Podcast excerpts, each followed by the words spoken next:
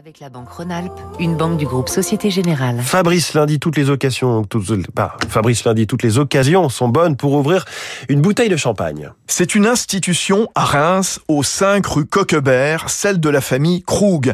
La maison fondée en 1843 par Joseph Krug, dont le souhait est alors de créer le meilleur champagne possible chaque année indépendamment des variations climatiques. On était au 19e siècle. Tous les registres annuels de vendange y sont conservés. Certains vignerons sont en contrat parfois depuis plus de 100 ans avec la célèbre maison. Le raisin vient de 10 régions de la Champagne, recouvrant une centaine d'hectares. Krug vend dans le monde entier avec comme marché principal le Japon, un consommateur qui achète davantage les cuvées millésimées ou prestige, tel le Krug Grande Cuvée.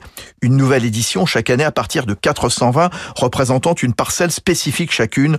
Olivier Krug, sixième génération. Il faut 20 ans pour euh, créer une bouteille de Krug, il faut déguster 420, plusieurs fois, 6 personnes, des milliers de notes de dégustation, des mois de création jusqu'à ce que la chef de cave Julie Caville recrée une nouvelle édition. Et depuis une dizaine d'années, on est devenu extrêmement euh, transparent grâce au digital. On a créé un Krug ID, un petit numéro qui est à l'arrière de la bouteille et qui permet à chacun, en se connectant, de découvrir l'histoire de sa bouteille. Et les gens adorent découvrir l'histoire de leur propre bouteille. Et parmi cette clientèle, une population rajeunie, la jeune génération, qui a visité nombreuse la maison Krug en octobre lors des journées particulières de LVMH, la maison mère. Krug, qui mise de plus en plus sur la gastronomie en étudiant des partenariats avec des grands chefs. C'était Territoire d'excellence